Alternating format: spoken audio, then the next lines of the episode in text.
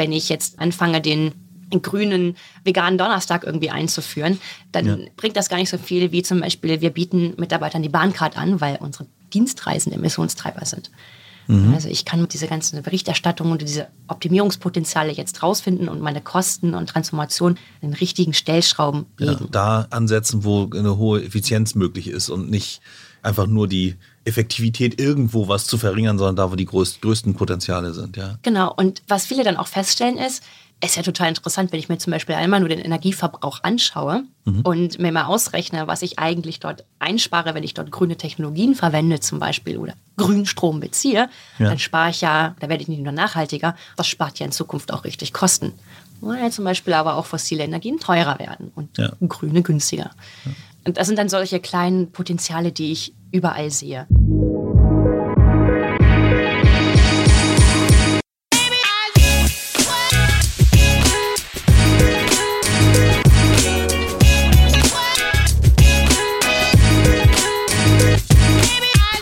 Moin Caro, schön, dass du Zeit für uns hast und dass wir uns hier gerade in Hamburg treffen. Du hast ein Podcaststudio für uns besorgt. Das fand ich jetzt ganz besonders geil, ehrlich gesagt. Richtig cool, danke. ganz lieben Dank, Matti. Ich freue mich, zu Gast in deinem Podcast zu sein und die Möglichkeit zu haben. Und von daher, Franzbrötchen sind am Start. Wir sind motiviert. Legen wir los. Legen wir los, genau. Im Herzen Hamburgs irgendwie hier. Also bei mir Caroline Rautenberg von Eigenherd. Und gerade weil es eben auch schon im Vorgespräch einmal kurz Thema war, Eigenherd wie kommt das eigentlich und ist das ein sprechender Name? Kann man von dem Namen auf euer Unternehmen schließen oder nicht? Kann man tatsächlich. Die Ursprünge kommen daher, wir sind 2017 gegründet und unsere beiden Gründer, Olli und Paul, sind auch immer noch Inhaber des Unternehmens. Und als die damals das Unternehmen gegründet haben, haben sie sich gefragt, was ist denn das eine, was uns beide verbindet? Hm. Und Eigenherd macht IT-Consulting mit einem Fokus auf Salesforce, das CRM-System. Wir werden heute über Nachhaltigkeit sprechen. Also ihr merkt, Salesforce hat ganz, ganz viel mehr zu tun als auch nur Vertrieb. Und dann haben die beiden sich aber gefragt, was verbindet uns eigentlich als Werte für dieses mhm. Unternehmen? Und die sind beide zur Eigenherd-Grundschule in Berlin Kleinmachnow gegangen. Und die Eigenherd-Grundschule heißt wiederum so, weil es damals in Kleinmachnow eine Wohnungsbaugesellschaft gab. Mhm. Und das war, ich glaube, 1930 rum, da wurden die ersten Häuser mit Küche gebaut. Das war damals nämlich nicht gang und gäbe und man wollte die Leute an den eigenen Herd bringen. Und deshalb cool. Eigenherd. Die Gesellschaft gibt es nicht mehr, die Eigenherd-Grundschule gibt es noch. Da sind sie hingegangen, haben gesagt, das verbindet uns. Und dann haben wir ganz schnell festgestellt, oder auch Olli und Paul festgestellt, das ist ja eigentlich auch das Konzept, das wir nachverfolgen. Wenn wir zu Kunden kommen mhm. und für sie das System implementieren, das heißt an ihre Prozesse, Terminologien, an das Unternehmen an sich anpassen, dass man sagt halt, das ist mein System, mit dem ich arbeiten möchte, das hat jetzt meine Mehrwerte, mhm. dann möchten wir das so machen, dass wir den Kunden an den eigenen Herd bringen. Also er kann quasi seine eigene IT-Gestaltung vornehmen. Also er kann selbst. Ja, okay, alles klar. Okay, sehr gut. Schöner Weg sozusagen im Kopf, den ihr da macht sozusagen.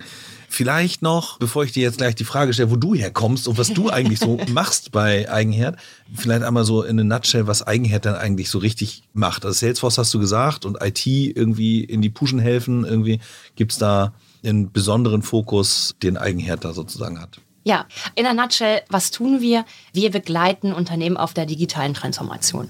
Mhm. Das ist jetzt so ein großer Begriff. Was heißt das ganz konkret? Ich bin ein Unternehmen und ich merke, ich muss zum Beispiel Vertriebsprozesse, ich muss zum Beispiel Serviceprozesse, Nachhaltigkeitsprozesse, mhm. Marketing und was es da nicht alles gibt in der Wertschöpfung. Ich muss digitalisieren und ich habe mich für Salesforce entschieden.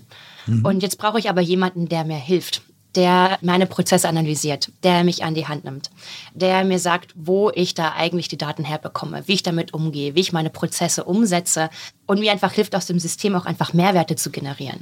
Ja. Und das macht Eigenheit. Also wir begleiten Unternehmen, damit Digitalisierung einfach gelingt. Okay, alles klar. Genau. Also äh, Salesforce ist natürlich ein saumächtiges System. Das ist riesengroß. Man kann irre viele Sachen da drin abbilden. Irgendwie CRM beschreibt das eigentlich gar nicht so richtig. Also natürlich ist es CRM, aber es kann eben wahnsinnig viel. Und das funktioniert halt auch nur mit eben entsprechenden Daten. Und da helft ihr auch wirklich auch diese Daten sozusagen konzeptionell ranzuholen oder seid ihr auch richtig mit IT-Schraubenschlüssel sozusagen unterwegs und bohrt auch da Silos an und holt Daten raus? Genau, genau. Also du hast ja. ja gefragt, was haben wir so für Fokusbereiche oder was mhm. können wir besonders gut? Wir haben einen ganzen Bereich, der sich nur zum Beispiel mit Integration beschäftigt. Also wir nutzen dafür mhm. MuleSoft und dann geht es wirklich darum, dass wir in den Systemen die Schnittstellen bauen und die Daten aus anderen Systemen rausholen ja. und zum Beispiel bei Salesforce dann einpflegen, weil dann muss man nicht alles manuell irgendwo einchippen, sondern die Daten fließen einfach durch das Netz und wir helfen auch diese Systemarchitektur aufzubauen. Okay, ja, genau. Man muss halt, das eine geht halt nicht unter das andere. Also ich genau. kenne das ja auch von ja. uns. Wir machen ja jetzt ohne MuleSoft und ohne Salesforce, aber trotzdem ja. thematisch was ähnliches. Mhm. Und ich stelle da auch immer wieder fest, dass der alte Spruch, ein schlechter Prozess, wenn du den digitalisierst, ist halt ein schlechter digitaler Prozess. Also insofern genau. musst du praktisch in dem gleichen Atemzug eigentlich ja. auch über die Struktur und über den Sinn nachdenken. Ohne das digitalisiert man am Ende dann genau. irgendwie falsch. Genau, also ja. was wir machen, ist eben die Beratung einerseits, ne, wie genau du sagst, sagt ja auch mal, jetzt kriege ich bestimmt wieder gleich Ärger von unserem Marketing, soll solche Worte nicht benutzen, aber Shit in, Shit out Prinzip. ja gut, also auch in diesem Podcast darf man auch kräftige Ausdrücke, also warum auch nicht. Ne? Oder Drink Your Own Champagne-Einsätze.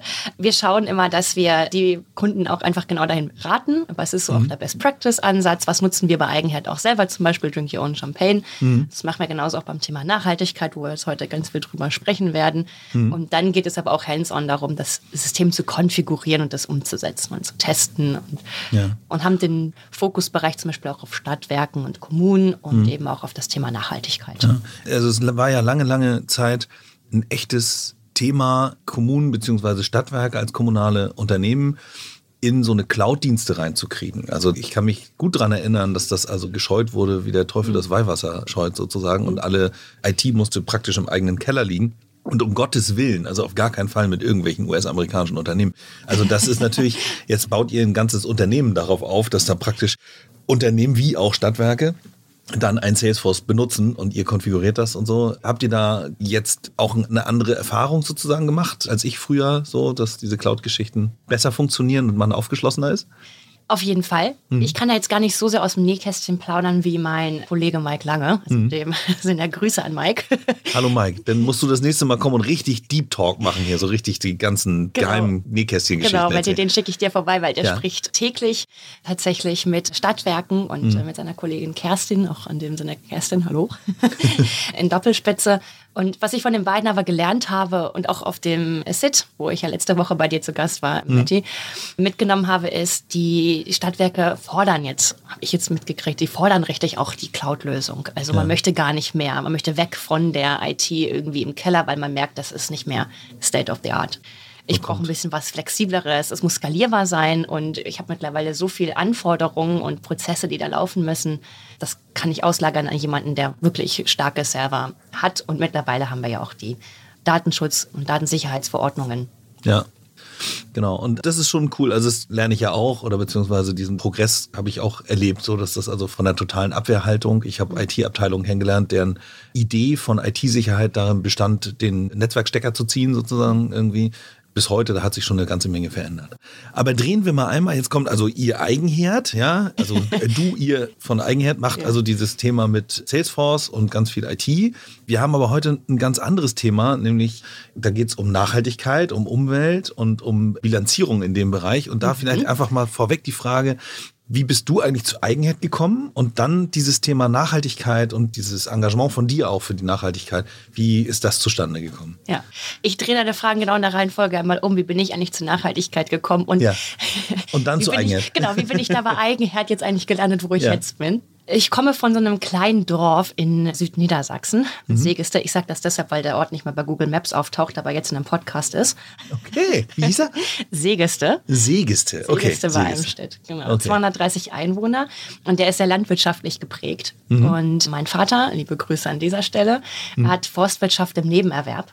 Ja. Und das heißt, ich bin tatsächlich in der Forstwirtschaft groß geworden. Mhm. Und mir wird das jetzt immer bewusster, wie prägend das auch tatsächlich für mich ist. Und der Begriff Nachhaltigkeit kommt ja aus der Forstwirtschaft. Also mhm. der Förster von Karlowitz hat das damals geprägt und gesagt, naja, Nachhaltigkeit oder nachhaltiges Wirtschaften ganz einfach heißt, nicht einen Baum fälle, habe ich zwei nachzupflanzen, weil sonst geht mir ziemlich bald der Wald aus. Ah, okay, alles klar. Das war damals so im 18. Jahrhundert, da hatte man tatsächlich das Problem, dass man den Wald sehr runtergeholzt hatte. Mhm. Und das hat man dann eben auf das ganze Prinzip Nachhaltigkeit übertragen. Und von daher war das immer schon so ein Baustein in, in meiner Kindheit. Mhm. Ich habe mich dann auch ziemlich schnell entschieden, ich möchte ein ökologisches Jahr machen, habe das vertieft und habe gedacht, okay, irgendwie ist ja Nachhaltigkeit ein ganz schön logisches Konzept, sich dafür auch einzusetzen, mhm. weil wenn wir das nicht beachten, dann sägen wir ja in unserer eigenen Existenz. Mhm.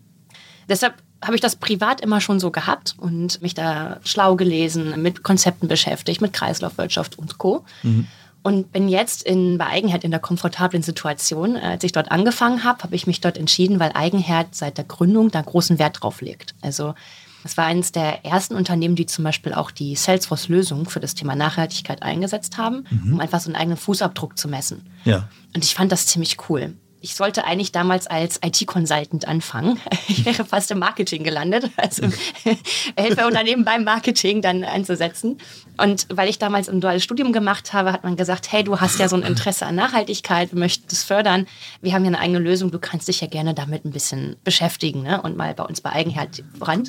Habe mich dann um die eigene Lösung, damals die Net Zero Cloud bei Eigenheit gekümmert, habe mhm. gemerkt, das finde ich total cool und habe dann mit unseren Gründern Paul und Olli gesprochen und wir waren uns schnell einig, hey, das ist das Thema der Zeit. Wir sollten nicht nur Vorreiter sein, mhm. sondern wir sollten auch Wegbereiter sein für Unternehmen, den gleichen Weg zu gehen und Digitalisierung, Nachhaltigkeit einfach verbinden. Ja.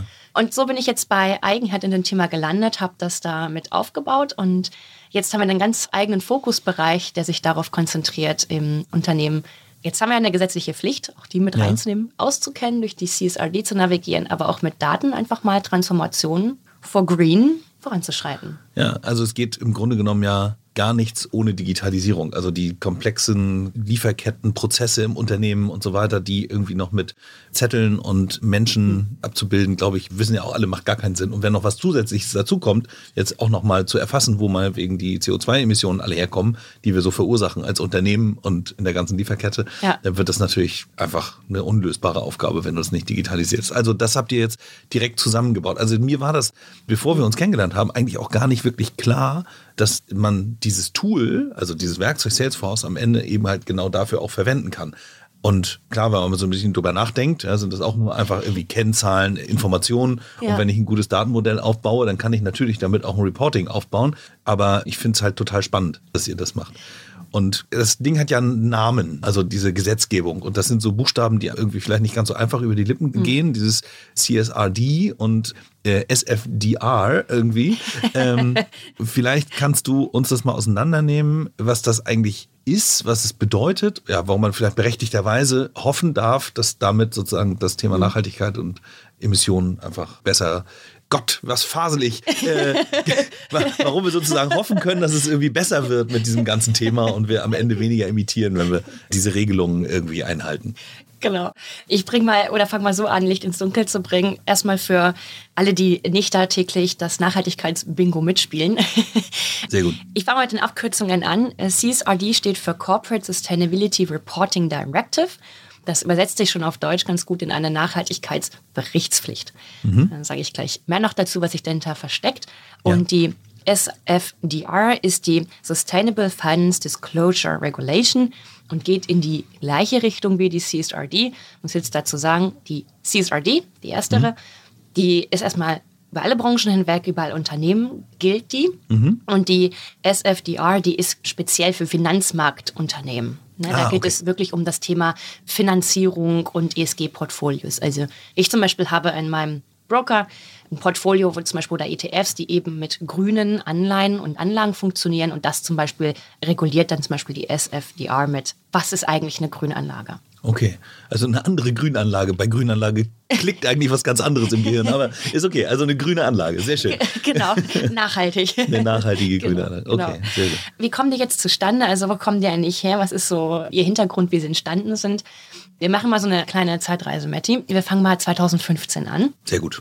Da sind wir jetzt in Paris. Passt sich ganz gut, weil wir hier in einem Tortue in Hamburg sind, im französischen Hotel. Genau, du hast schon viele französische Worte gehört heute. Genau.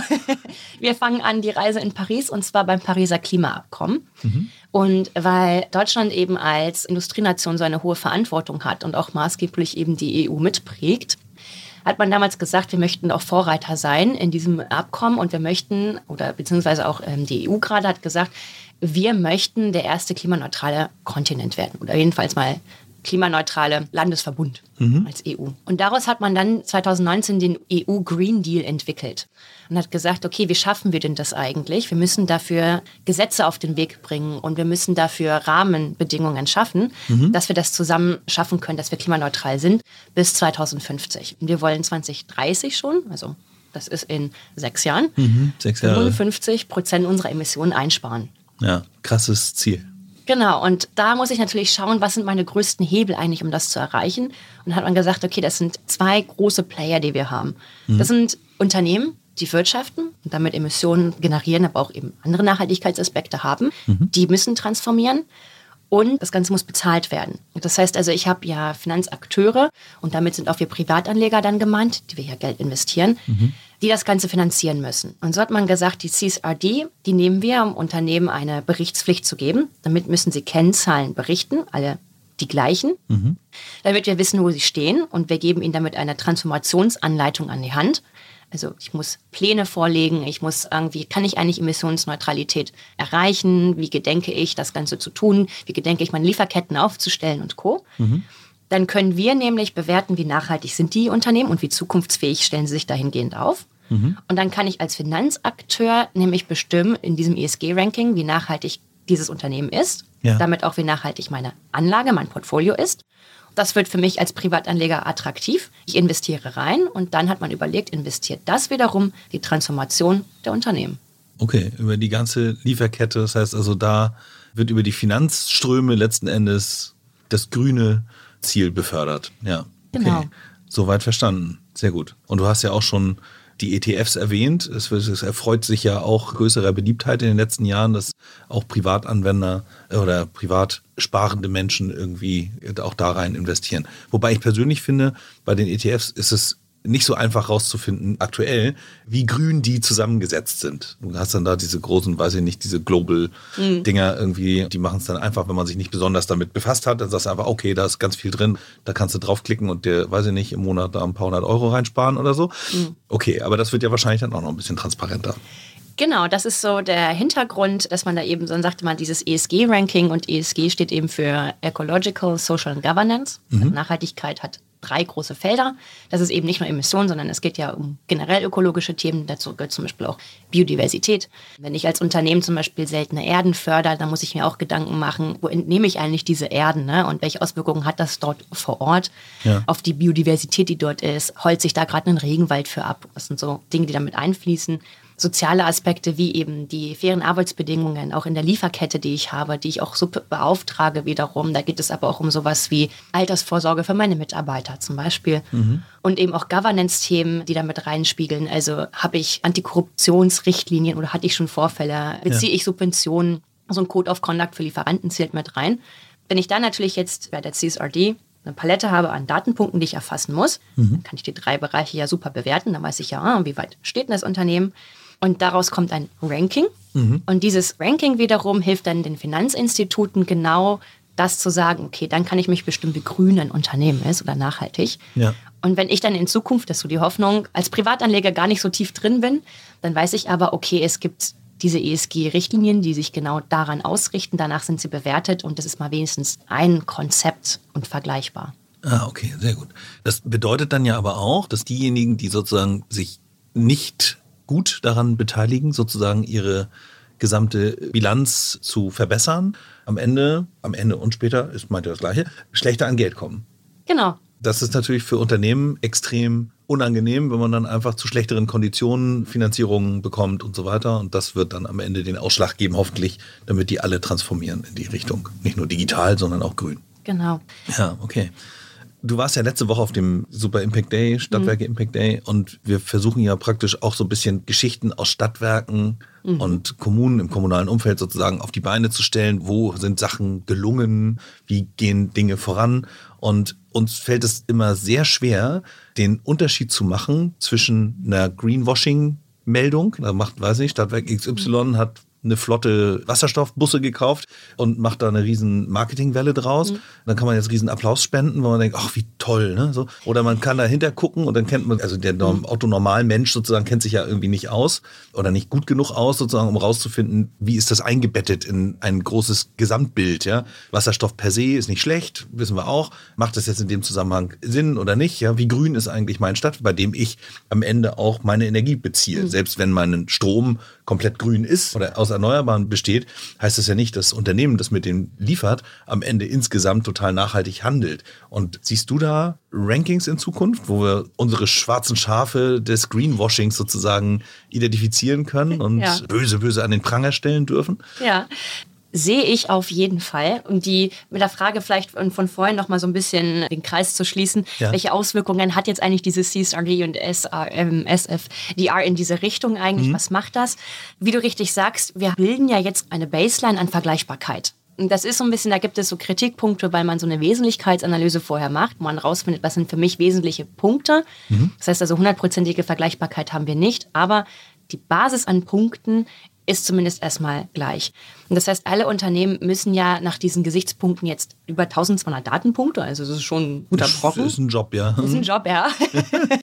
berichten und jetzt müssen sie sich in diesen großen, also es sind über 15.000 Unternehmen, dahin erstmal bewegen und eine hohe Qualität auch an diese Erfassung bringen, weil das hat den gleichen Stellenwert am Ende wie die finanzielle Berichterstattung. Also ein mhm. Wirtschaftsprüfer prüft genau diese Prozesse der Erfassung. Mhm. Und mit dieser Vergleichbarkeit und dieser Masse, die ich da lege, kann ich natürlich genau diese Rankings, aber habe die Basis für diese Rankings erstmal da.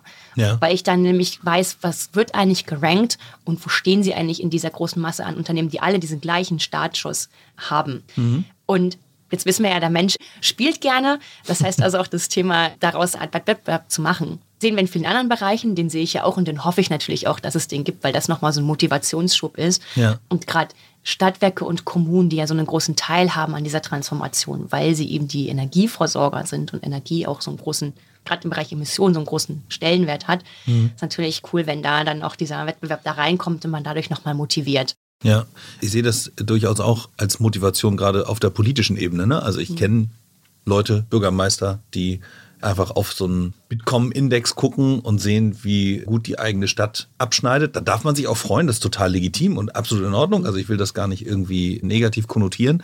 Es ist nur so, dass es keine vergleichbare Tabelle sozusagen mhm. gibt für dieses Grünthema. Und ich glaube, wenn es zu einem Punkt wird, wo man auch wiedergewählt werden kann, wenn man da gut steht und wenn man sozusagen in seiner eigenen politischen Bilanz sagen kann, ich habe geholfen, bestimmte Unternehmen oder mhm. den Durchschnitt in meiner Stadt oder was auch immer auf ein anderes Level zu heben, positiv zu beeinflussen, dann kommt da was in Bewegung. Also da gebe ich dir völlig recht, dieses Spiel oder dieses ich sag mal gerne vergleichbar, so Jungs gucken halt ganz oft auf Fußballtabellen und haben die alle im Kopf und haben da, ne, fiebern da voll mit und so. Und ich glaube, einfach so Rankings machen was mit Leuten und sind, sind Antrieb, ja. Da hoffe ich auch sehr, dass das dazu kommt. Also es gibt schon tatsächlich die ersten Rankings für Unternehmen mhm. nach Nachhaltigkeit. Da war halt eben gesagt, der Kritikpunkt oft, wie werdet ihr denn gerankt, ne? was macht ihr denn besonders? Mhm. Von daher, das hoffe ich halt, kommt dann in diese geregelten Bahnen mit dieser Berichtspflicht, ja. die wir dort haben. Und die EU ist jetzt auch gerade also es ist durchs Europäische Parlament jetzt durch, muss mhm. noch adoptiert werden. Es gibt auch eine Anti-Greenwashing-Richtlinie jetzt der EU. Und das heißt, man okay. darf in Zukunft gar nicht mehr einfach sagen, mein Produkt ist klimaneutral oder ich bin ein klimaneutrales Unternehmen, sondern man muss es mit exzellenten Beweisen unterfüttern. Das tut man, indem man die CSRD zum Beispiel dann erfüllt. Ja, okay. Dann kann ich natürlich sagen, gut, nach diesen Claims muss ich halt, wenn ich auf so einem Ranking stehen will oder das sagen möchte, dass ich besonders nachhaltig, dann muss ich es unterfüttern, dann ist mhm. es für mich wiederum, der sich das Ranking anschaut, ein bisschen transparenter. Ja, es gibt ja ganz viele Unternehmen, dazu gehören auch Stadtwerke, die einfach durch Ausgleichszahlungen irgendwas, keine Ahnung, am Ende ihre Gesamtbilanz schön machen und ihr Produkt XY einfach eben durch ein Aufforstungsprogramm irgendwie grün machen, aber am Ende guckt man gar nicht drauf, wird dieses Produkt selber erstellt, was steckt sozusagen an Emissionen in diesem Produkt. Man kann das alles bilanziell ausgleichen ohne sich viel Mühe damit zu geben, sozusagen an der Produkt-Sustainability zu arbeiten. Und auf die Entlarvung hoffe ich auch, dass da mehr kommt, damit es transparent ist und eben halt auch für Menschen, die jetzt nicht total tief in der Materie stecken, einfach irgendwie nachvollziehbar mhm. wird. Und da muss halt der Gesetzgeber ja was tun und das hat er ja getan. Genau, das heißt also, wir haben jetzt natürlich darüber gesprochen, dass das auch eine echte Herausforderung ist, das zu machen. Mhm. Du musst halt schon eine Menge Arbeit da reinstecken. Und wir haben die eine große Chance, schon betrachtet, dass es eben am Ende unserem Klima und unserer Gesamtnachhaltigkeitsthematik sozusagen dienlich ist. Siehst du noch irgendwie andere Chancen für die individuell für die Unternehmen, die ja gerne, ich war gerade auf so einem IHK-Neujahrsempfang, wo ich immer höre, alle möglichen Unternehmer und Unternehmerinnen beklagen sich, dass Regulatorik so schwer ist und alles ist so, und das wird ja. einem in Deutschland ja auch nicht leicht gemacht, Unternehmer zu sein und es ist alles immer ganz fürchterlich und ganz schrecklich. Man kann ja vielleicht auch mal so eine Herausforderung annehmen und einfach die Chance da drin sehen. Das vermisse ich an der einen oder anderen Stelle. Siehst du Chancen individuell für die Unternehmen selbst, die da drin wohnen? Gott sei Dank ja. Sehr schön. Sonst würde, glaube ich, mein Job gar nicht so viel Spaß machen, wie er Spaß macht. Sehr gut. Ich bin ja täglich mit Nachhaltigkeitsmanager im Gespräch zu genau diesen Themen. Also welche Auswirkungen hat das denn jetzt auf mich? Manche haben schon ein Nachhaltigkeitsteam gegründet, andere sind ganz am Anfang, um mhm. mit ihnen genau über diese Auswirkungen eigentlich zu sprechen. Und vielleicht fange ich mit der Frage genau mal da an. Mhm. Was bedeutet denn jetzt eigentlich, wenn ich ein Unternehmen bin, wir haben ja ganz allgemein darüber gesprochen, was bedeutet für mich als Unternehmen denn jetzt eigentlich CSRD? Ja.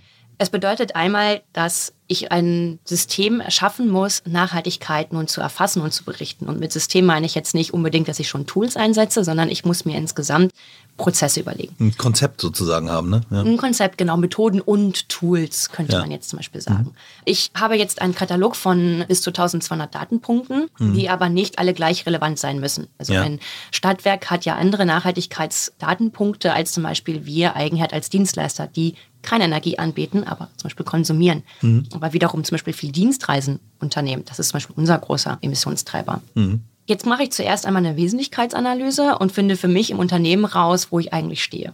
Ja. Und dann habe ich jetzt aber schon die erste Chance eigentlich ergriffen, weil jetzt zwingt mich ja das hört sich mal Zwang, hört sich mal so böse an, aber jetzt gibt mir ein Gesetz ja mal die Chance und sagt mir, du musst dich mal komplett mit dir selbst beschaffen. Wie ist deine Wertschöpfung aufgebaut? Mhm. Wo bekomme ich Materialien her? Wo beziehe ich Energie her? Wo fördere ich zum Beispiel Energie als Stadtwerk oder als Energieversorger, jetzt mal gesprochen? Mhm. Über welche Leitungen kommt es zum Beispiel zu den Haushalten? Welche Produkte habe ich eigentlich? Wie entsorge ich die Produkte am Ende und Co. Mhm. Und wenn ich mal die Transparenz geschaffen habe, dann sehe ich ja auch ganz, ganz viele Potenziale eigentlich in den Prozessen, wie das funktioniert. Dann entdecke ich ja Potenziale zum Beispiel in der Lieferkette zu optimieren, also Transparenz zum Beispiel mein Unternehmen zu haben und zu wissen. Was selber zu wissen, was Phase ist, ne? Ja, selber zu wissen, was Phase ist, ne? was transparent ja. alles dann so bewirken kann. Und das ganze Thema, also wenn ich dann diese Transparenz habe und diese Chance mal ergriffen habe, dann diese Daten dann zum Beispiel in einem System zu erfassen und zu visualisieren, zeigt mir dann ja auf der anderen Seite, wo kann ich dann wirklich meine Kosten und Zeit richtig einsetzen. Mhm. Jetzt hat ja jeder die gleiche Herausforderung, den gleichen Startpunkt in diesem Markt. Wir haben kein Nice to Have mehr mit Nachhaltigkeit, mhm. sondern es ist integraler Bestandteil. Ja. Und es ist ein Wettbewerbsvorteil in dem Moment. Weil jetzt machen wir wieder das Ranking auf, das ja in Zukunft kommt, aber auch unter den meinen, meinen Kunden. Mhm. Ich muss nachhaltig sein, ich muss Transformation anschieben. Jetzt weiß ich erstens einmal, wenn ich das eh muss, wo kann ich das denn kostengünstig machen? Also wo sind meine low-hanging fruits? Muss mhm. ich als erstes angreifen? Weil, was viele gerne machen, ich mache eine Solaranlage auf mein Dach, macht mich nicht nachhaltiger, wenn ich zum Beispiel Energie irgendwo fördere. Mhm. Oder bei Eigenheit gesprochen zum Beispiel, wenn ich jetzt ähm, anfange, den grünen veganen Donnerstag irgendwie einzuführen, dann ja. bringt das gar nicht so viel wie zum Beispiel, wir bieten Mitarbeitern die Bahncard an, weil unsere Dienstreisen Emissionstreiber sind.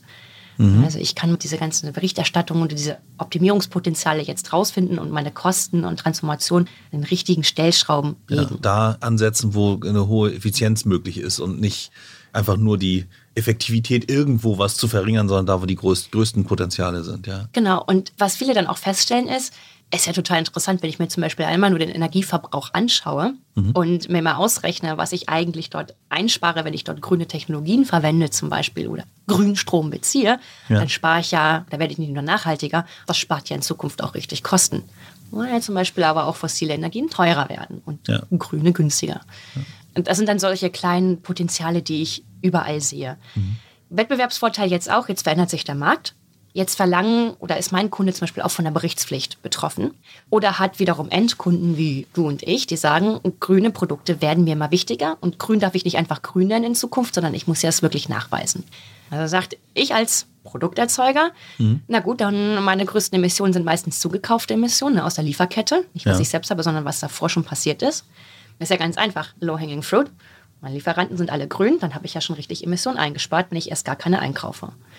Es ist dann so ein okay. Trickle-Down-Effekt. Ja. Das heißt also, im Endeffekt wird es für mich als Unternehmen ja als richtig zum Wettbewerbsvorteil dann grün zu sein, weil ich in Ausschreibungen, und das merken wir jetzt schon am Markt, dass Kunden sagen, hey, ich kann die Ausschreibung nicht mehr gewinnen, wenn ich nicht bestimmte Nachhaltigkeitsdaten berichte. Mhm. Dann werde ich ja einen besonders attraktiven Lieferanten ähm, und quasi Kunde meiner Kunden, wenn ich nachhaltig bin. Und dann habe ich wiederum eine Riesenchance generiert mit diesen Berichtspflichten in einem neuen Markt, weil ich besonders nachhaltig bin. Und das öffnet jetzt wiederum neue Geschäftsmodelle. Also ich denke im Stadtwerke-Kontext an Lichtblick, mhm. an 1,5. Nachhaltige Geschäftsmodelle, wo wir vorher nicht nach, dran gedacht haben, die sich jetzt genau aus dieser Marktbewegung entwickeln, weil es nachgefragt wird, weil es gesetzlich nochmal getrieben wird. Ja. Und diesen Kreis jetzt wieder zu schließen, ganz, mhm. ganz, ganz viel erzählt, also von Optimierungspotenzialen hin bis zu neuen nachhaltigen Geschäftsmodellen. Mhm das Ganze mündet ja darin, dass jetzt alle den gleichen Startschuss haben. Und das ist eigentlich diese riesen coole Chance, die wir mit der CSRD haben, weshalb ich sage, hey, denkt es nicht als Painpoint. Ich verstehe, dass das viel ist mit 1200 Datenpunkten und Komplexität und wie fange ich ja. überhaupt an. Aber eigentlich habt ihr hier ein richtig cooles Handbuch, das für alle gilt. Ja, genau. Ich muss jetzt nur vielleicht best in class sein, einfach ein bisschen den Schritt schneller gehen als jemand anders in meinem direkten Marktumfeld und schon habe ich unter Umständen die Nase vorn vielleicht nicht unbedingt bei der Gewinnung der Kunden, aber vielleicht bei der Gewinnung neuer Investitionsmittel oder was auch immer, ja. Okay, genau. wie geht man dann eigentlich mit Zulieferern um, die jetzt nicht in Europa sitzen? Also in Europa haben wir jetzt alle die gleichen Regeln mhm. und jetzt habe ich jemanden in Afrika oder in Südamerika oder in Asien, der mir irgendwelche Dinge liefert. Das muss ich ja mit einbilanzieren und muss ich sozusagen auch bewertbar machen. Wenn ich das nicht kann, dann ist das halt schlecht in meiner Bilanz. Das heißt mhm. ja wahrscheinlich nicht, dass ich es nicht darf, aber es könnte mir unter Umständen meine Bilanz ziemlich verhageln. Habt ihr da schon Erfahrungen gemacht, wie man da mit solchen Lieferanten umgeht?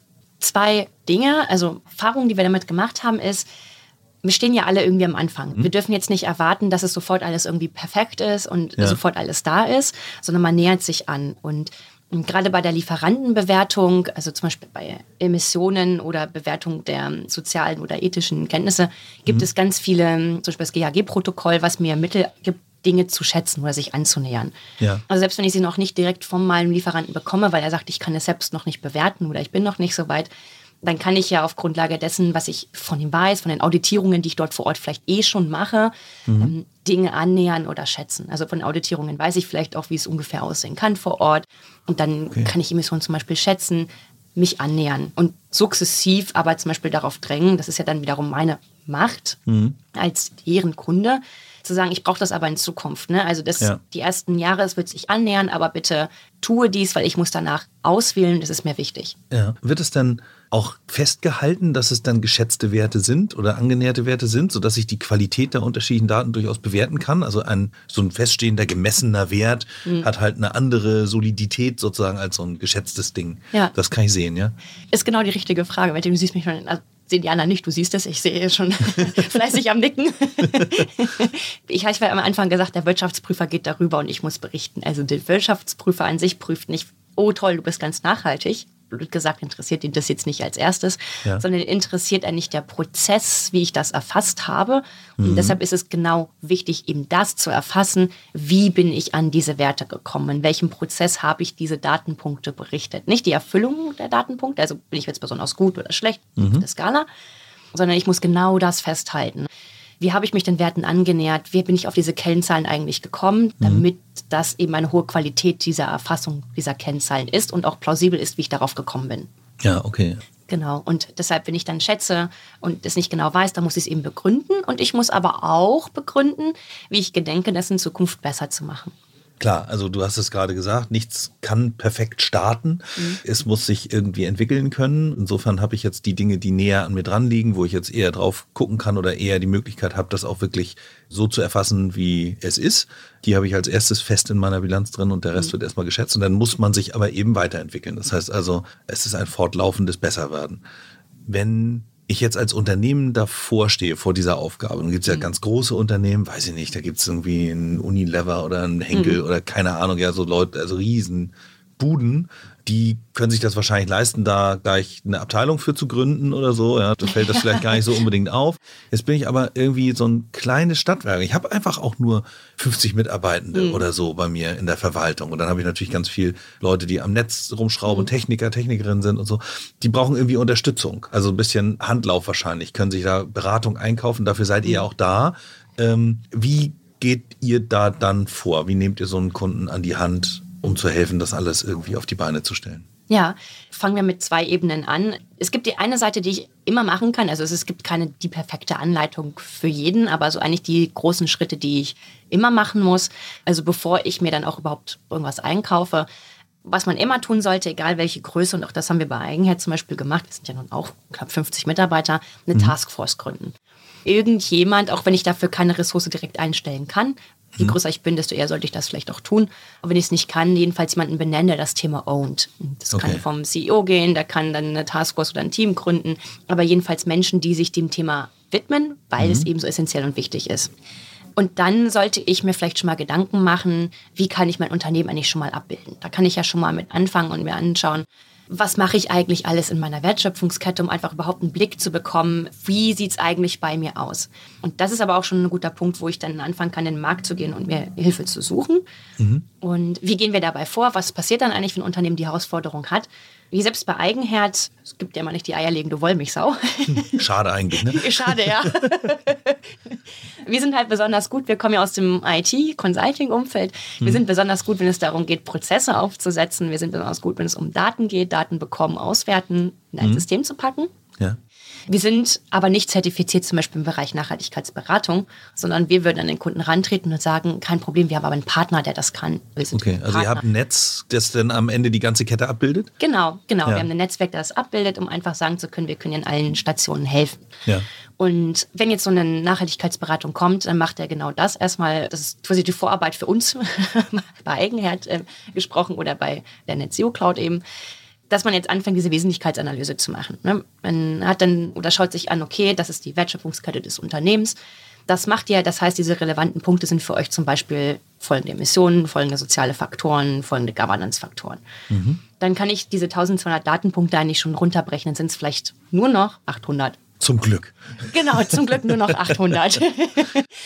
Jetzt kommen wir ins Spiel, also ganz pragmatisch. Ich sage immer so, das eine ist immer das Konzept. Mhm. Jetzt habe ich methodisch festgestellt, was ich alles machen muss. Jetzt kommt davor, wo alle immer so eine Schockstarre haben, was mache ich jetzt, wie fasse ich das jetzt an? Und du hast es eben schon richtig gesagt. Wir sagen jetzt, okay, erstens, wir fangen gar nicht erst an, das auf ein Zettelpapier zu schreiben. Wir fangen auch nicht an zu faxen. Und faxen machen wir nicht. Ja, sehr gut. wir machen das bitte gleich in einem System, so einem Nachhaltigkeitsmanagementsystem. Wir nutzen dafür jetzt die Net Zero Cloud. Kann mhm. ich gleich noch ein bisschen erklären, was sie eigentlich tun. Ja. Was wir jetzt aber tun, ist, dass wir sagen, so lieber Kunde, erste große Herausforderung, wo kriegen wir die Daten her? Das heißt, wir malen mit dem System Architekturen auf und schauen einfach mal, welche Systeme brauchen wir denn eigentlich, wo schon Daten drin liegen. Weil, das sage ich immer und prove me wrong, mhm. die Daten haben Unternehmen alle schon. Die müssen da ist eigentlich, schon viel da, ja. Ja, die mhm. müssen eigentlich nur noch zusammensuchen, wo liegen sie denn eigentlich? Ja und die dann an einer Ort und Stelle zusammenzuführen in diesem System, Nachhaltigkeitsmanagementsystem, dass alle Daten dort zusammenkommen und übersetzt werden in Nachhaltigkeitskennzahlen, die ich auswerten kann. Das helfen wir dann. Das Aufmalen, Wege, diese Daten dort reinzubekommen von, wir können wir sagen dann immer Screenflows. Also wir können schöne Oberflächen bauen, wo der Nutzer Daten manuell erstmal eingibt. Wir können Daten mhm. extrahieren aus Systemen und in das System laden. Wir können auch schon Königsdisziplin Systeme komplett integrieren. Also richtig API und dann genau, richtig API. ganz automatisch. Ja, okay. Genau, vollautomatisch mit dem Schraubenschlüssel rangehen und mhm. genau das tun. Da sind viele noch nicht, weil sie sagen, wir müssen erstmal überhaupt anfangen und jetzt sind wir beim 50-Mann-Stadtwerk, das auch sagt, ich habe jetzt vielleicht noch nicht die Power, alles super zu integrieren, aber überhaupt mal irgendwie aufzumalen und mal wenigstens manuell reinzugeben, die Daten, dass sie dort konsolidiert an Ort und Stelle sind, einem, ja. wo Workflow-Management stattfindet, wo Validierungsprozesse stattfinden, wo ein Wirtschaftsprüfer nachvollziehen kann, was ich dort tue. Mhm. Das bereitet mich halt effizient auf diese Berichtspflicht vor. Okay. Und dann können wir aus dem System zum Beispiel, das macht die NetZero Cloud, das ist ein ganz cooles Feature, habe ich die Daten alle in einer Ort und Stelle, in so einem System, mhm. dann kann ich natürlich da auch den Bericht raus generieren. Dann muss ich es ja quasi Okay. nur noch in diese Berichtsform, die mir von der EU vorgegeben ist, an die richtige Stelle mappen, um die Fragen dort, das ist wie ein Fragenkatalog, zu beantworten. Ah, okay. Also das ist ein, ich stelle mir ein riesengroßes Formular vor, wo ganz viel Fragen drin stehen. Und dann habe ich Daten und das Mapping, also praktisch das Bringen der Daten an die richtige Stelle in dem Dokument ist dann auch eine Toolaufgabe. Klar, macht irgendwie auch total Sinn. Und dann kann ich da mein Dokument irgendwie drin erzeugen. Ist das richtig? Ich habe gerade so ein PDF vor Augen irgendwie. Ist es am Ende so ein Ding? Läuft es in andere Systeme beim Wirtschaftsprüfer? Naja. Nee, genau. Also am Ende kommt dieses Dokument raus. Viele machen ja jetzt schon Nachhaltigkeitsberichte. Am Ende kann es das PDF werden oder auf der Website das Dokument werden. Ja. Die EU hat da jetzt ein bestimmtes XHTML. Das muss ich gucken, dass ich das richtig gesagt habe. Die haben ein bestimmtes elektronisches Format vorgeschrieben, also so ein Ja. Tagging, in dem es dann am Ende ausgegeben und in der, bei der EU-Stelle eingereicht wird. Okay, das ist auch ein Standard, den die geschaffen haben. Ja. Genau, aber der Wirtschaftsprüfer, also der geht nicht nur bei das Dokument am Ende rüber, sondern der Wirtschaftsprüfer, wie gesagt, interessiert ja auch der Weg dorthin. Ne? Mhm. Also wir haben Fälle, wo dann der Wirtschaftsprüfer zum Beispiel in das System selbst reinguckt. Er kriegt einen Zugang um und genau. Die- Den Prozess nachvollziehen zu können, so richtig, ja. Genau, Richtig. und schaut dann auf Dinge, also das wird auch gerade alles entwickelt, ne? Auch das ist ja ein neuer Beruf, der gerade stattfindet. Ne? Also wir Ja. hatten vorher noch keine nicht finanziellen Wirtschaftsprüfer. Ja, genau, das ist auch so ein Ding, dass mir gerade, du sagst, Wirtschaftsprüfer so wie selbstverständlich, aber ich kenne Wirtschaftsprüfer eigentlich nur irgendwie aus diesem Steuerberatungs- und Finanzzahlenbilanzierungskontext. An wen wendet man sich denn dann? Also wer, muss ich jetzt gucken, Wirtschaftsprüfer, Sternchen grün oder so? Oder, oder wie? Also die meisten Wirtschaftsprüfungsgesellschaften bieten das an. Das heißt also im Zweifelsfall kann ich an meinen jetzigen Wirtschaftsprüfer schon herantreten. Das empfehlen wir auch. Ja. Und den einfach fragen, hey, wie sieht's denn aus?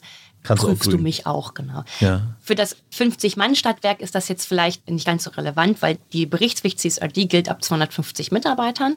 Und dann gibt es diese Puh, 16. Mir fällt ein Stein vom Herzen. Nein, gut, okay.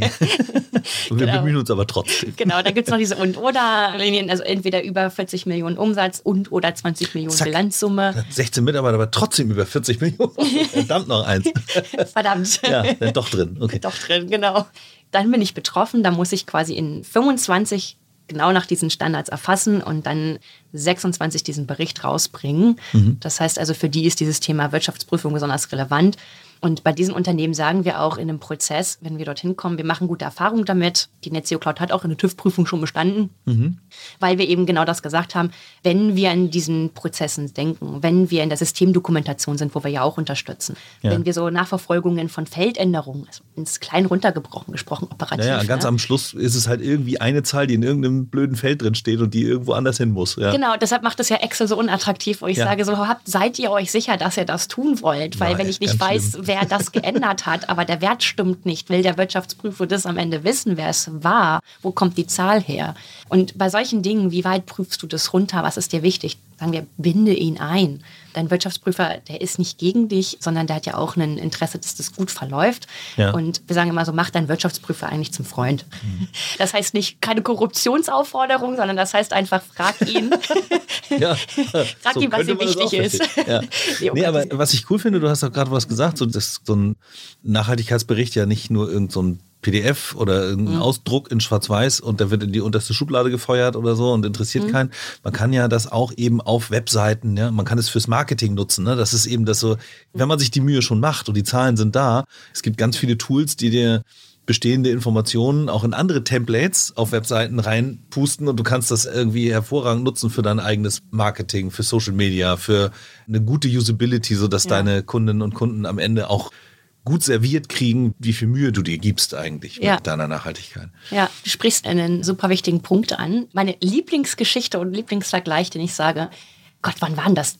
Da war ich, glaube ich, noch, bin ich zur Grundschule gegangen oder so 2000, 2005. da hatte man die Qualitätsmanagement, hatte man eingeführt. Ja. Ja, wir erinnern uns an, oder ihr erinnert euch bestimmt an die Zeit, alle, die vielleicht ein bisschen älter sind. Und plötzlich war man dazu gezwungen, Qualitätsmanagement zu machen und äh, Kennzahlen zu berichten. Und man fing an, Qualitätsmanagementsysteme einzuführen. Und dann hat man irgendwann festgestellt, so, ja, jetzt muss ich das machen und alles ist ganz schrecklich und alles ist ganz doof, bis einer auf die Idee kam, oh, ist ja cool, wenn ich in meinem Qualitätsmanagementsystem sehe, wo meine Qualität schlecht ist, dann kann ich die da ja verbessern und dann sehe ich ja sogar, welche Auswirkungen das hat und ob genau diese Stellschraube besonderen Vorteil jetzt für mich hat, weil dieser Qualitätspunkt im Feldausfall gemündet hat und den beseitige ich und plötzlich ist mein Kunde 50, 60 Prozent zufriedener. Mhm. Und dann sagt er das weiter. Und dann habe ich ja plötzlich viel mehr Umsätze und alles nur, weil ich Mehrwerte generiert habe. Mhm. Und wieder den Schritt zurück zu den Nachhaltigkeitsmanagementsystemen. Es ist halt hier und dafür werbe ich auch immer deshalb so, denkt Digitalisierung, Nachhaltigkeit zusammen. Nutzt diese Berichtspflicht nicht als Painpoint, sondern Macht es in solchen Systemen. Nutzt doch, dass wir die Digitalisierung als Megatrend gerade haben und auf diesen Zug alle aufspringen. Mhm. Wertungsfrei, wie weit wir jetzt da in diesem Zug sind und ob er fährt. Aber wenn ihr diese Zahlen dort abbildet, und ich liebe diesen Aha-Moment bei Unternehmen, wenn sie dann sagen, das sieht ja fancy aus auf den Dashboards. Ach, das ist ja cool, das sind ja mal Einsichten. Mhm generiert doch da den Mehrwert raus. Ne? Führt ein Managementsystem ein. Also die Grundanforderungen sind, es muss halt auch eben Auswertung, Analysemöglichkeiten bieten. Hm. Und die NetZero Cloud setzt noch einen drauf, macht zum Beispiel so Szenariotechnik und was wäre wenn Analysen. Weil dann kann ich ja genau das sehen. Also wo kann ich denn noch viel besser werden? Wie ist meine Altersstruktur? Und jetzt stellen wir uns vor, ich habe diese Daten erfasst, analysiert und weiß, wie mein Unternehmen alterstechnisch zum Beispiel einfach mal aufgestellt ist in der Zukunft. Soziale Daten gehören ja dazu. Und wie divers es gerade ist. Und übrigens die NetZero Cloud liebe ich das Feature, auch den Gender Pay Gap ausgibt. Ein Gender Pay Gap, okay, alles ja, klar. Ja, genau. Sehr gut. Also einfach also mal der, das Der Unterschied zwischen der Bezahlung zwischen den Geschlechtern, ja? Genau, in, in gleicher Funktion dann kann ich ja plötzlich Informationen generieren, wo das Marketing sagt und die HR sagt, ich habe gerade Personalplanung und ich muss eine Kampagne für eine neue Generation da draußen am Markt machen, um mich mhm. als Unternehmen einfach attraktiv aufzustellen.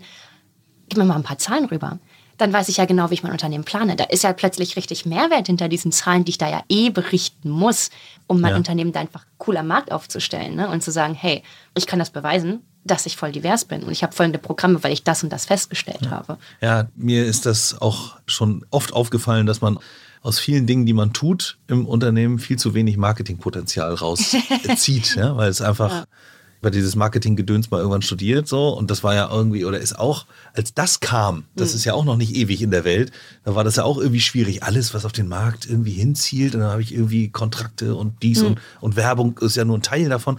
Und am Ende ist es halt zu so einer Standarddisziplin gewesen, die natürlich in vielen Köpfen mhm. einfach nur Werbung ist, so, aber auf der anderen Seite kannst du ja nicht irgendeinen Quatsch versprechen, den du gar nicht einhalten mhm. kannst. Mhm. Und wenn du eben solche Fakten hast, nutze sie einfach. Und wir haben ja mit vielen Mangelsituationen in Zukunft zu tun, unter anderem Personalmangel.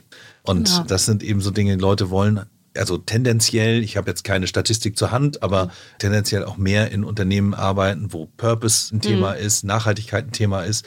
Und das macht im Zweifel tatsächlich den Unterschied. Ja, mit so einem blöden Obstkorb kriegst du wahrscheinlich auch niemanden mehr hinter, nee. hinterm Ofen vorgelockt oder hinter der Wärmepumpe, müsste man sagen. Ja. Und insofern nutzt die Chance und macht da was Cooles draus. Ne? Ja, das kann in ganz verschiedene Bereiche gehen. Ich habe ein cooles Beispiel mitgebracht, weil das finde ich zeigt für mich so am besten diese Macht der Daten mhm. und wie cool das Thema eigentlich auch ist, dass ich das jetzt umsetze, was ich da bewirken kann. Ja. Es gibt in Umea, Schweden, ein Autorennen. Also die Kommune Umea veranstaltet ein Autorennen, wo man jetzt sagen würde, oh Gott, also das ist ja wirklich, das ist, also wenn es nicht gerade ein E-Autorennen ist, weiß ich nicht, ob das nachhaltig ist. Ja, okay. Die haben gesagt, wir möchten gerne das Event einfach mal messen in Betracht auf Klimaneutralität. Die erste Frage wäre, Matti, woher kommen denn die meisten Emissionen bei einem Autorennen? Ich hätte jetzt tatsächlich gedacht, aus dem Verbrennen von Kraftstoff während des Rennens. Das ist mein erster Impuls. Wahrscheinlich stimmt das gar nicht, oder? Genau, richtig. Das ist genau das, was man hat. Also das ist der Effekt von, dann mache ich mal eben die Solaranlage aufs Dach. Mhm. Hat mehr auch gedacht. Und dann haben sie aber einfach mal, so eine Kommune stellt ja auch zum Beispiel den öffentlichen Nahverkehr oder misst dann zum Beispiel, wie die Leute zum Rennen kommen und die Verpflegung mhm. und alles, was dazu gehört. Ja, also einem Event. Essen, Trinken, Transport, ja, mhm. cool. Mhm. Und dann kam am Ende raus, die größten Emissionen sind nicht bei dem Rennen an sich, das war nur ein kleiner Teil, sondern bei der Anfahrt. Die Leute sind alle mit Privat-Pkw zu diesem Rennen gekommen, um sich mhm. das anzusehen. Und weil es nicht genug ÖPNV gab und der nicht attraktiv genug war, haben die Leute den nicht genutzt. Also hat die Gemeinde Umea für das nächste Autorennen groß in ÖPNV investiert und ihren Fußabdruck bei dem Event maßgeblich gesunken. Also cool. gesenkt. Das fand ich war so ein richtig cooler Aha-Effekt. So, hey, da habe ich halt einfach einen richtig schnellen Mehrwert irgendwie rausgezogen und dieser ÖPNV hilft ja generell für diese Kommunen, diese Klimaneutralität zu erreichen. Mhm. Und wenn Deutschland das auch 2045 will, wäre ja genauso ein cooler Effekt für jede ja. Kommune hier. Ich möchte das mal vergleichen, auch mit so Marketingaktivitäten. Oft haben Menschen so eine persönliche Meinung zu Dingen. Das müsste man sagen. Das mhm. ist mein eigentlicher USP als Unternehmen und sind fest von dieser Ansicht überzeugt, solange bis Kennzahlen sie widerlegen. Und wenn man von vornherein auf Kennzahlen guckt, dann ist das einfach bisschen verlässlicher. Man kann ja immer noch Schwerpunkte mhm. setzen, aber trotzdem so eine Kennzahl entlarvt ganz viel. Und deine persönliche Meinung ist halt erstmal nur eine. Und ob deine Kunden die auch haben, ist ein ja. ganz anderes Blatt irgendwie. Und insofern, ja, ist ein schönes Beispiel, weil der erste Impuls halt eine ganz andere Quelle für die Emissionen erwarten lässt und am Ende wirst du halt korrigiert, wenn du richtig auf diese ganzen Quellen und auf die Kennzahlen guckst. Ja, cool. Ja, cool. Umea. Muss ich mal gucken. Vielleicht finde ich ja was und kann das in die Shownotes verlinken. Aber, und dann fahren wir alle mit ÖPNV und elektrischen Bussen und so nach Umea und gucken uns so ein Knatterrennen an. genau. Vielleicht gibt es auch mal ein Skirennen oder sowas. ja, okay. Du hast jetzt Tools erwähnt. Also mhm. wir haben Salesforce erwähnt, du hast jetzt ein paar Mal auch die Net Zero Cloud erwähnt. Mhm. Was ist das für ein Werkzeug? Also ohne, dass ich jetzt den Eindruck erwecken möchte, ja, nur technische Hilfsmittel sind jetzt eigentlich das A und O. Wir haben ja lange genug auch darüber gesprochen, dass es da viel Beratung, viel gucken und mit dem Spaten ja, reinpieken in die Datenlage und so weiter. Aber was macht diese Net Zero Cloud? Ja, also vielleicht auch nochmal zum Hintergrund, weil ich habe zu dem Thema eben studiert, zu Nachhaltigkeitsmanagementsystem. Das ist so mein Steckenfett, deshalb vielleicht auch so ein kleiner Fokus da drauf. Da kenne ich ja. mich, mich besonders gut aus. Vielleicht fangen wir mal generell an, was ist eigentlich ein Nachhaltigkeitsmanagementsystem, weil dann können wir gleich oder die Parallelen vielleicht auch so als Beispiel die NetZero Cloud eben ziehen. Mhm. Die gibt es eigentlich schon ganz, ganz, ganz lange am Markt. In ihrer ersten Form heißen sie Integrated Management Systems und integrierte Managementsysteme. Mhm. Und für alle Nerds im Nachhaltigkeitsbereich da draußen, da fing man an mit zum Beispiel der ISO 50001 für Energiemanagement. Ach, die. Ja. Ach, die, genau, genau. Ne? Oder Umweltmanagement 14.001, 26.000 für Soziales. Also es gibt ganz, ganz viele ISO-Normen schon da draußen, wie man solche Dinge misst. Und du merkst mhm. schon, es gibt für ökologisch und sozial und aber auch Governance und Qualitätsmanagement einzelne Normen. Das heißt also, man hat eigentlich Nachhaltigkeit nicht zusammengedacht, sondern immer so in Einzelsträngen mhm. und dann auch schon solche Systeme entwickelt, sie zu messen und hat dann irgendwann gesagt, ist, also Nachhaltigkeit hat ja drei Säulen, bekloppt müssen wir zusammenlegen. Mhm. Und Nachhaltigkeitsmanagement ist jetzt, Managementsystem ist jetzt quasi die nächste Evolutionsstufe. Okay. Und die Literatur sagt und die Forschung, normalerweise sollte es so sein, ich mache meine Vorarbeit und überlege mir als Unternehmen eine Strategie, nachhaltiger zu werden. Ich habe mich analysiert, ich habe wesentliche Wandlungsfelder mit der Wesentlichkeitsanalyse und Datenpunkte identifiziert. Mhm. Jetzt muss ich ja irgendwie zu dieser Strategie kommen und ich muss auf meiner Grundlage meiner Analyse den Daten ableiten, wo muss ich eigentlich hin, also analysieren, was ja. sind meine Handlungsfelder eigentlich, daraus dann Maßnahmen und Programme ableiten, die dann auf meine Strategie einzahlen.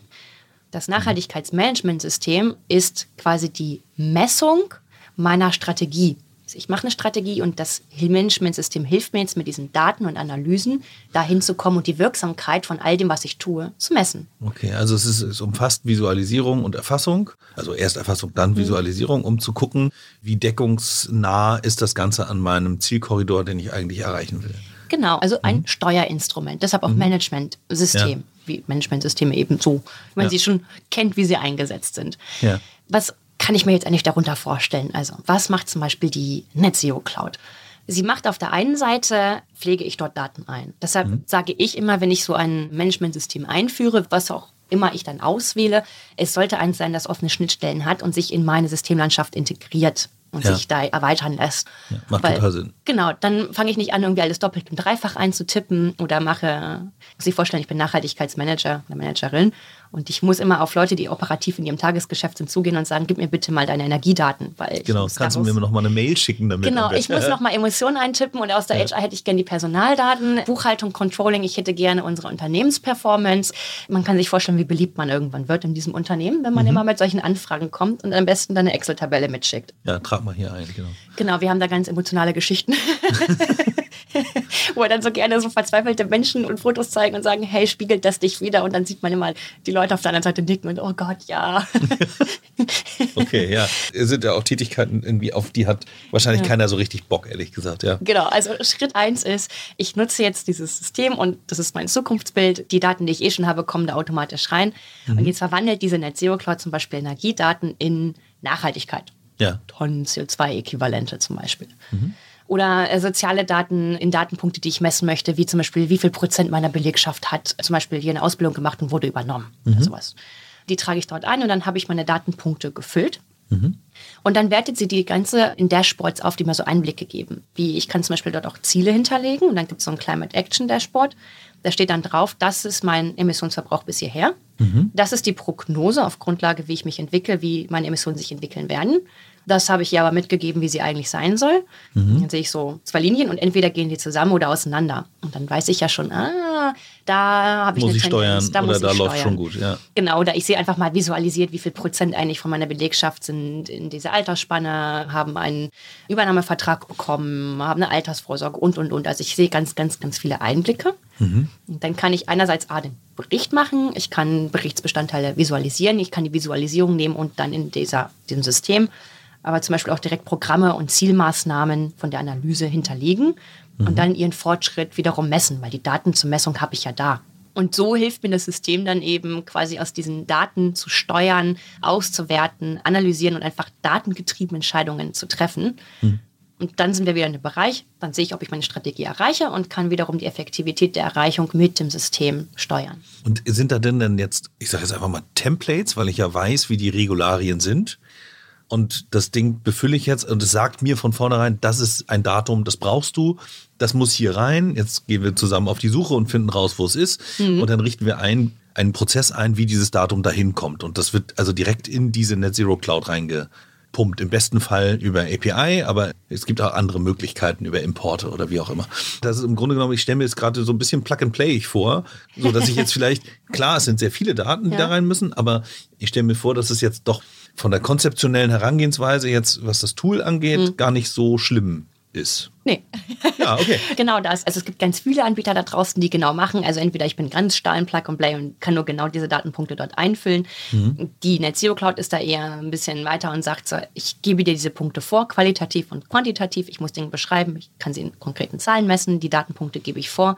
Die gibt sie vor für jetzt die ESRS und CSRD, also die europäischen Standards. Es gibt dort aber auch die amerikanischen Standards drin. Es gibt solche wie den CDP und GRI. Also es gibt ganz viele Berichtsstandards mehr, die Unternehmen auch schon erfüllen, die ich dort mitmachen kann, wo sie mir hilft, genau die Datenpunkte zu finden. Ja. Und ich kann meine eigenen Datenpunkte ja noch mit einpflegen, weil ich habe ja ich habe vielleicht noch ein paar individuelle, sagst du. Genau, und äh, Dinge, die für mich gar nicht so unwichtig sind, weil ich über diese individuellen Datenpunkte zum Beispiel ein Geschäftsmodell bestreite oder besonders danach Lieferanten schon auswerte.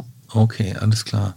Wie teuer ist denn sowas eigentlich? Was kostet denn so eine Software? Gibt es irgendeine Messgröße? Klar, ist logisch, je nachdem, wie groß ich bin, wie viele Mitarbeitende ich habe, wird es wahrscheinlich komplexer und dann ist auch so eine Beratung und die Hilfe von euch auch aufwendiger und dementsprechend teurer. Aber kann man das irgendwie an irgendwas festmachen? Sowas wie pro Mitarbeitenden rechne mal mit 5 Millionen Euro pro Tag oder so? Keine Ahnung. So teuer sind sie zum Glück nicht. Okay.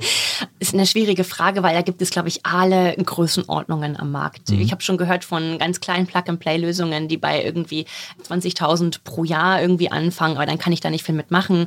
Wir können dann zum Beispiel anfangen, wenn ich so eine SEO-Cloud nehme und einfach mal mit so einer kleinen Implementierung anfange, dann sage ich zum Beispiel so 50.000 pro Jahr. Sie kann ganz groß werden. Also ich kann auch schon im sechsstelligen Bereich zum Beispiel dann Geld ausgeben, weil ich aber zum Beispiel auch ein großes DAX-Unternehmen bin, was einfach Ja, gut, sehr dann- komplex ist Ja. und das Geld aber auch einfach in die Hand nehmen möchte, weil ich möchte eine Lösung einführen, von der ich langfristig etwas habe und die sich mitentwickelt. Und ich entwickle mich halt schnell in viele komplexe Felder weiter. Also da gibt es ganz, ganz weiter Spanne und deshalb lassen sich auch Systeme wie die NetZero Cloud dann zum Beispiel runterskalieren auf, naja, was brauchst du denn jetzt eigentlich mal? Ne? Willst du jetzt rein CSRD machen? Bist du eine 50 Mitarbeiter groß und willst erstmal überhaupt was anfangen? machen, überhaupt anfangen? Okay. Es ist ein weites Feld. Man kann großen Nutzen daraus ziehen durch die Daten, die man eben wieder verwenden kann für eigene Steuerung, auch strategischer Natur und natürlich Marketing haben wir ja auch erwähnt. Insgesamt ist es eine große Chance, glaube ich. Das kann man irgendwie sagen. Sehr sicher, ja. ähm, und wenn jemand da Fragen hat und anfangen will und noch gar nicht so genau weiß, wie soll ich meine Taskforce zusammenstellen, wo ruft er als erstes an? Bei euch oder bei irgendjemand anderem? Genau. Kann gerne bei uns anrufen. Sehr gut, ich habe eigentlich keine andere Antwort erwartet. Also wir können auf jeden Fall helfen. Es Ja. gibt am Markt mehr als genug Angebot, aber ganz speziell jetzt zum Thema Nachhaltigkeitsmanagementsysteme, zum Thema Daten reinbekommen, zum Thema Materialitätsanalyse. Da haben wir Partner wiederum für. Also da können wir und helfen wir auch sehr gerne, weil das vor allem auch meine persönliche Motivation ist. Also die Transformation anzuschubsen und jeden Tag aufzustehen, zur Arbeit zu gehen und sich zu denken, heute wieder ein kleines Stückchen weiter in nachhaltige Wirtschaft. Aber du gehörst auch zu den Kandidatinnen, die sagen, so ein Job ohne Purpose ist nichts, oder? Nee, könnte ich nicht machen. Ja, genau. Das denke ich nämlich auch. Deine Augen leuchten bei dem Thema Ja, und das ist ja. irgendwie, ist ja auch toll. Also ich finde das total immer wieder beeindruckend so. Also Ja. wenn jemand so richtig hinter seinem Job steht und die Dinge irgendwie sinnvoll findet und ich weiß, dass es keinen Job gibt auf dieser Welt, der nicht auch mal Tage hat, wo es irgendwie anstrengend ist. Aber es ist eben cool da auf der guten Seite der Macht sozusagen irgendwie. Ja, genau, auf der Dinge- hellen Seite, ja. ja, genau. Genau, helle Seite heißt es, richtig. Ja. So, genau. Gut, jetzt muss ich gerade noch mal überlegen, was ich noch so an Fragen hätte irgendwie. Systeme haben wir gehabt, Chancen haben wir gehabt, Marketing haben wir gehabt. Fällt dir noch was ein? Wir sind ganz am Anfang von 2024. Was wäre so dein Wunsch für das Jahr? Also was soll hier noch passieren?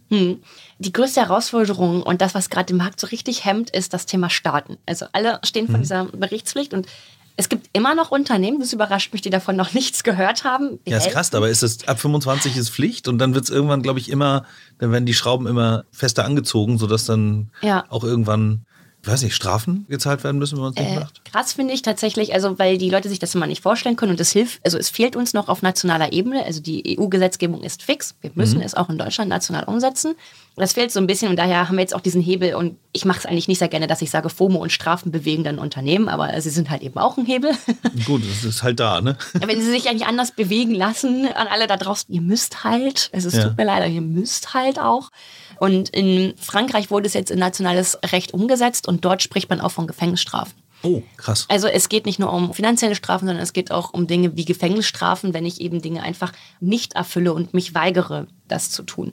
Jetzt weiß ich natürlich nicht, wie krass das dann im Detail wird oder wie es am Ende dann ausgelebt wird oder wie Aber es wird auf jeden Fall haben. irgendetwas Unangenehmes sein, wenn man es nicht tut. Ja. Genau, unangenehm wird Ja. es alleine gesetzlich, wenn ich es nicht tue, dass ich im Markt dann meine Marktposition gefährde und meine Resilienz gefährde, hatten wir ja schon erläutert. Ja, genau. Es wäre auch Alle an, werden aus es anderen machen. Gründen dumm, ja. Genau, und jetzt kann ich rausgehen aus dem Raum, meine Arme verschränken und ein bisschen schmollen. Umschmollen, ja. ja genau. Oder ich kann in den Raum rein, mich vorne an die Tafel stellen und sagen, so, ich habe schon mal Folgendes gemacht, was habt ihr denn so? Ja. Und vielleicht doch noch, was diese Berichtspflicht angeht, wenn diese Berichte jetzt irgendwo, die werden ja nicht nur gemacht und ein Wirtschaft prüft die, sondern die werden irgendwie auch, da gibt es eine Veröffentlichungspflicht, oder?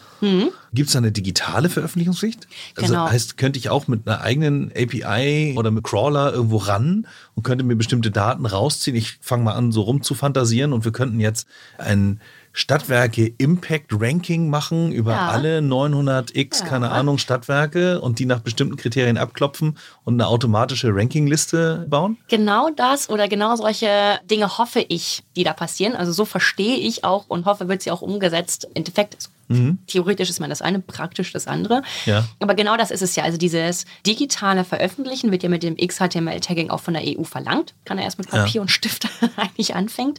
Und genau das soll es ja auch sein. Es soll ja für dich, mich, Matti, oder jeden da draußen zugänglich sein, wie nachhaltig eigentlich mein Markt und meine Unternehmen sind, damit ich da Entscheidungen treffen kann, die mich bewegen. Also wir haben eine unfassbare, jeder von uns unfassbare Macht, auch mit unseren kleinen Kaufentscheidungen jeden Tag.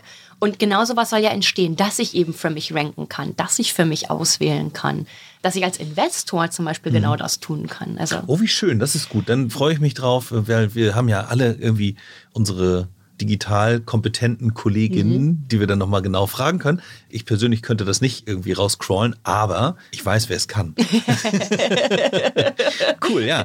Also dann hoffen wir mal, ne? vielleicht bauen wir da ja auch ein bisschen Marketingdruck auf. Das wäre ja vielleicht nicht so verkehrt. Genau. Gut. Also von daher hoffe ich, dass 24 jetzt stärker als 23 wirklich genutzt wird als Vorbereitungsjahr. Das ist mein Wunsch an alle da draußen. Deshalb mache ich und freue ich mich, dass ich die Chance habe, in diesem Podcast darüber zu reden. Deshalb laufen wir am Markt rum und heben die Hand und sagen, Leute, fangt an, seid nicht zu spät dran. Nicht Datenschutzgrundverordnung 2.0, wo man dann so fünf Minuten vorher merkt, oh Mist. Ja, genau. Ich muss noch intern einen Datenschutzbeauftragten benennen. Äh, Genau. Mach du das mal. Liebe, liebe NachhaltigkeitsmanagerInnen und vor allem auch CEOs, die diese Entscheidung treffen, die hier heute zuhören oder diesen Podcast bekommen. Team Nachhaltigkeit. Wir sprechen hier von Systemen, Tool-Einführungen, Change Management. Da kommt was Großes auf euch zu. Nutzt doch jetzt das Vorbereitungsjahr, das ihr habt. Weil das ist nicht einfach in drei Tagen gemacht. Es braucht schon Monate. Es braucht schon ein paar Wochen diese Wesentlichkeitsanalyse, das alles durchzuführen, da vernünftig was einzuführen. Und wenn ich jetzt halt anfange und das Jahr 24 nutze, dann bin ich ja 25 super entspannt ready, um damit dann meine Daten bei 250 Mitarbeitern jedes Unternehmen dann zu erfassen. Und dann kann ich 26 diesen Bericht am besten Fall sogar direkt aus dem System einfach auf den Knopf, super cool. Und läuft. Und läuft und kann den Wirtschaftsprüfer mit draufnehmen und habe dann meine Erfahrung gemacht und kann dann jedes Jahr besser werden und dann mich in dem Ranking vom Matti ganz nach oben katapultieren. Sehr gut. Dann auch vielleicht der Aufruf an euch alle da draußen. Erstmal natürlich vielen Dank, dass ihr zuhört und dass ihr bis hierhin durchgehalten habt. Denn wir sind in einer etwas längeren Folge, wie ich gerade auf dem Timer hier sehe. Aber der Aufruf, wenn ihr da Projekte angeschoben habt, wenn ihr eure Taskforces gebildet habt, wenn ihr Erfahrungen gesammelt habt, positive wie negative, dann meldet euch doch einfach, entweder bei Caro oder auch bei mir hier beim Digitale Stadtwerke Podcast. Es ist alles in den Shownotes verlinkt. Wir würden uns sehr freuen, eure Erfahrungsberichte und eure Meinungen zu den unterschiedlichen Punkten hier auch porträtieren zu dürfen, abbilden zu dürfen, weil ich glaube, dass alle anderen auch davon lernen können, von euren Erfahrungen. Prima, Caro. Hab herzlichen Dank. War ganz toll. Es hat mir auch sehr viel Spaß gemacht, hier in diesem Tortue Podcast, in der Podcast-Kabine hier zu sitzen. In, ja. Wie heißt die Straße hier eigentlich? In Hamburg? Äh, Stadthausbrücke. Stadthausbrücke, genau. Genau, an der Stadthausbrücke. Äh, ist richtig cool. Da drüben ist ein Schild, da steht es drauf. Ich kann es sehen von hier aus. Es ist eine tolle Location. Also wer irgendwie auch mal Podcast aufnehmen möchte oder vielleicht irgendwas internes, ist eine tolle Sache. Es gibt Kaffee, es gibt Franzbrötchen, hervorragend. Da mache ich mich jetzt gleich drüber her. Und genau, genau. Es, es war ein sehr, sehr schöner Podcast-Termin mit dir. Vielen Dank. Ganz lieben Dank, Matti. Ich habe mich riesig gefreut, heute bei dir zu Gast zu sein. Ich freue mich auf die ganzen Kommentare, die da hoffentlich reinkommen, auf die Anfragen und ich bin ganz gespannt, Matti, was hier raus wird. Und ich freue mich auf dein Ranking. Ja, sehr gut. Alles klar. Da haben wir was zu tun. Danke euch allen und dann bis zum nächsten Mal beim Digitale Stadtwerke Podcast. Ciao. Ciao.